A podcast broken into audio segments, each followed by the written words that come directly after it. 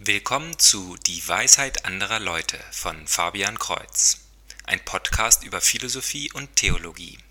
In Episode 5 spreche ich über einige alte Häresien, deren Echo wir noch heute hören.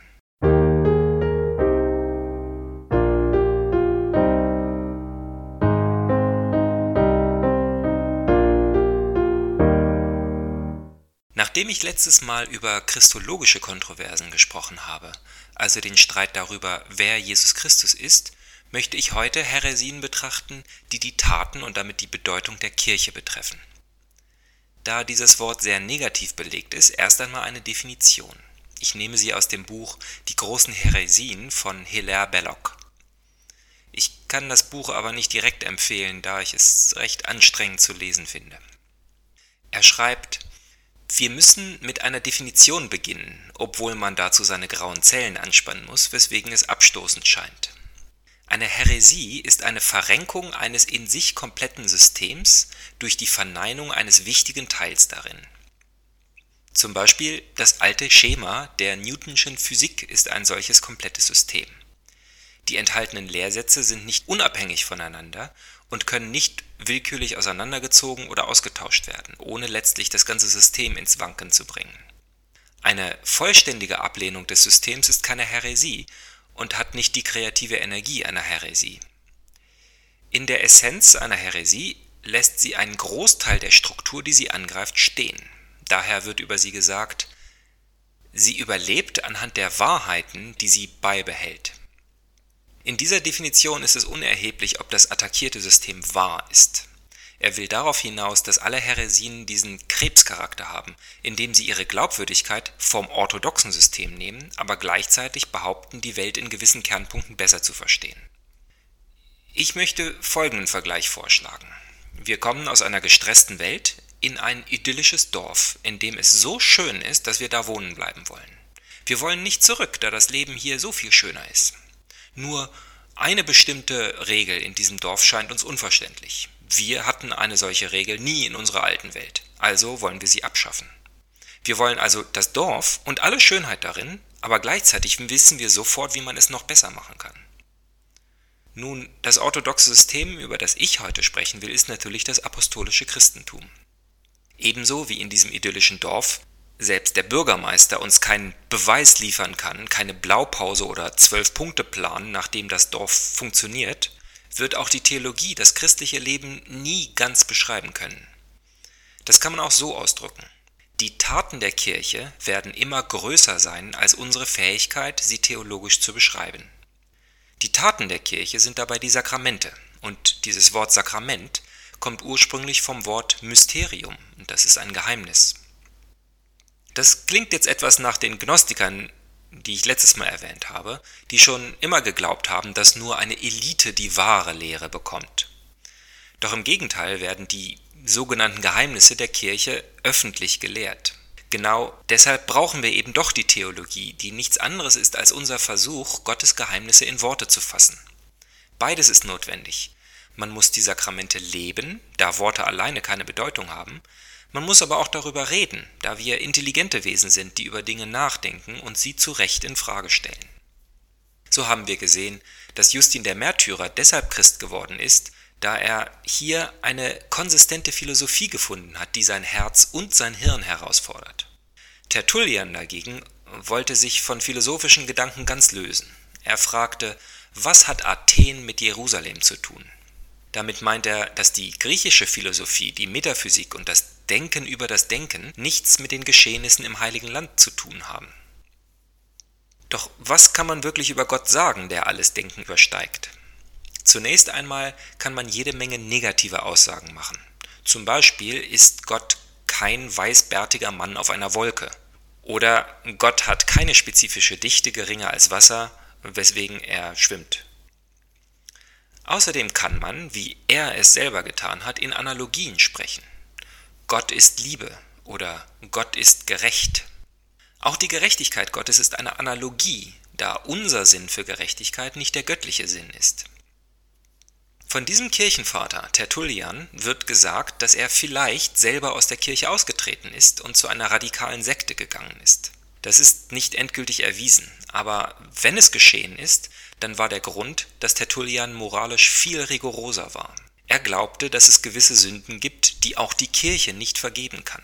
Er sah, dass der Papst sogar ehrliche Untreue und Mord in der Beichte vergeben hat. Leuten, die schon vor der Sünde getauft waren. Dies führte seiner Meinung nach zu so einer gewissen Laschheit unter den Christen und das tugendhafte Leben wurde nicht gelebt.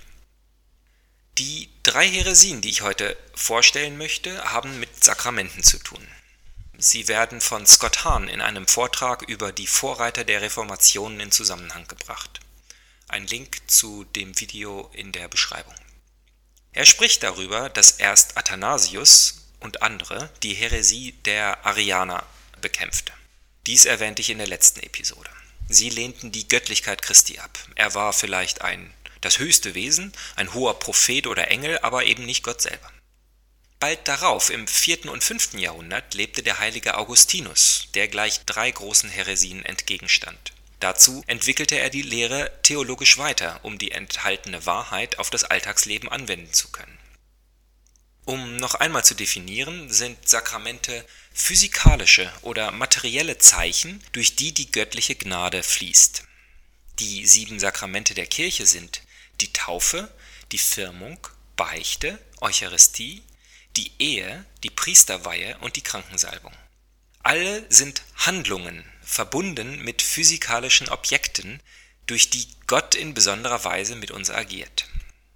Scott Hahn sagt dazu, wir sehen die Manichäer behaupten, dass alles, was Materie hat, schlechter ist als der Geist. Das Geistige ist gut und das Materielle ist böse. Und so sind Sakramente nicht einmal möglich. Augustinus musste also den Manichäismus überwinden und zeigte, dass die Inkarnation Christi bedeutet, dass Gott Mensch wurde. Dass das Ewige, der reine Geist Gottes, menschliches Fleisch angenommen hat. Das ist es, was es den Sakramenten ermöglicht, das göttliche Leben auf menschliche Art zu vermitteln. Unsichtbare Kraft durch sichtbare Zeichen. Und die Manichäer waren besiegt. Dann stand er der mächtigen Häresie der Donatisten gegenüber, die argumentierten, dass, okay, ja, Sakramente sind möglich, aber sie sind nur wirksam, wenn sie von heiligen Priestern ausgeführt werden. Also wenn man korrupte Priester hat oder wenn man später herausfindet, dass man von einem getauft wurde, der geheim korrupt war, dann hat die Taufe nicht funktioniert und man muss einen anderen finden, um, um sie noch einmal gespendet zu bekommen. Augustinus musste nicht nur die Manichäer besiegen und zeigen, dass die Sakramente möglich sind, sondern auch die Donatisten und zeigen, dass sie intrinsisch wirksam sind, weil die Sakramente nicht primär sind, was wir für Gott tun, sondern was Gott für uns tut. Demnach spricht der Priester nicht in seinem eigenen Namen oder anstelle von seinem Namen. Er sagt nicht, dies ist dein Leib und schaut nach oben, oder dies ist sein Leib und schaut herum. Er sagt, dies ist mein Leib, weil er seine Lunge verliehen hat und sein ganzes Leben unserem Herrn geweiht. Und so, gegen die Donatisten zeigte Augustinus, lass Gott wahr und jeden Mann ein Lügner sein, sogar die Priester. Er zitierte sogar Paulus im Römerbrief, dass die Sakramente des katholischen Glaubens intrinsisch wirksam sind und nicht einfach nur möglich. Und dann kamen die Pelagianer und sie stimmten zu, dass Sakramente möglich sind, dass Sakramente wirksam sind, doch sind sie nicht absolut notwendig, außer für die Schwächlinge. Denn wenn du es wirklich ernst meinst, solltest du in der Lage sein, dich selber am spirituellen Haarschopf hochzuziehen.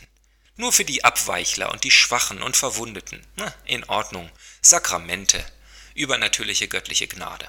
Aber eigentlich ist ordinäre, natürliche Bemühung alles, was wir brauchen, um Heilige zu werden. Und Augustinus zielte, feuerte und traf. Er stellte sie bloß, er warf sie um, er widerlegte die pelagianische Häresie, weil die Sakramente nicht nur für einige nützlich sind, sie sind absolut notwendig für alle. Augustinus hat sehr viel darüber geschrieben und mit ihm viele andere Verteidiger der orthodoxen Kirchenlehre. Übrigens sehen wir an dieser Stelle an der schieren Menge an Debatten in Briefen und Predigten, dass Heretiker nicht ohne Anhörung von der bösen Kirche zum Schweigen gebracht wurden, wie viele moderne Schriftsteller es gerne darstellen, doch über die Gerechtigkeit der Kirche werde ich ein andermal sprechen. Auch wenn die Häresien damals besiegt wurden, das heißt die Gruppe von Leuten, die sich als die wahren Christen gesehen haben und diese abweichende Lehre vertreten haben, gibt es nicht mehr. Dennoch leben diese Ideen weiter. Wie die Manichäer glauben auch heute viele, dass das Spirituelle und das Geistige keine so profane Schnittstelle haben kann wie die Menschwerdung Gottes oder gar die Eucharistie. Die Gotteserfahrung liegt in der Meditation, nicht im menschlichen Miteinander. Wie die Donatisten glauben viele, dass die Kirche nutzlos ist, wenn die Priester keine perfekten, ehrwürdigen Menschen sind. All diese Mystik der Kirche ist Lüge, wenn wir bemerken, dass Priester und Bischöfe ebenso fehlgehen können wie Laien. Ein Freund von mir hat die Sakramente auch Zauberhandlungen genannt. Wo liegt denn der Unterschied zwischen Hexerei und einem Ritual, mit dem ein Priester ein bisschen Brot verzaubert? In der Widerlegung der Donatisten finden wir die Antwort. Der Priester ist nur das Instrument, der Handelnde ist Gott. Dass das Instrument unwürdig ist, dem wird jeder Priester sofort selber zustimmen. Kein Mensch, kein Priester hat aus sich heraus die Kraft, die Gnade Gottes zu bewirken. Und letztlich die Pelagianer, von denen ich heute viele sehe.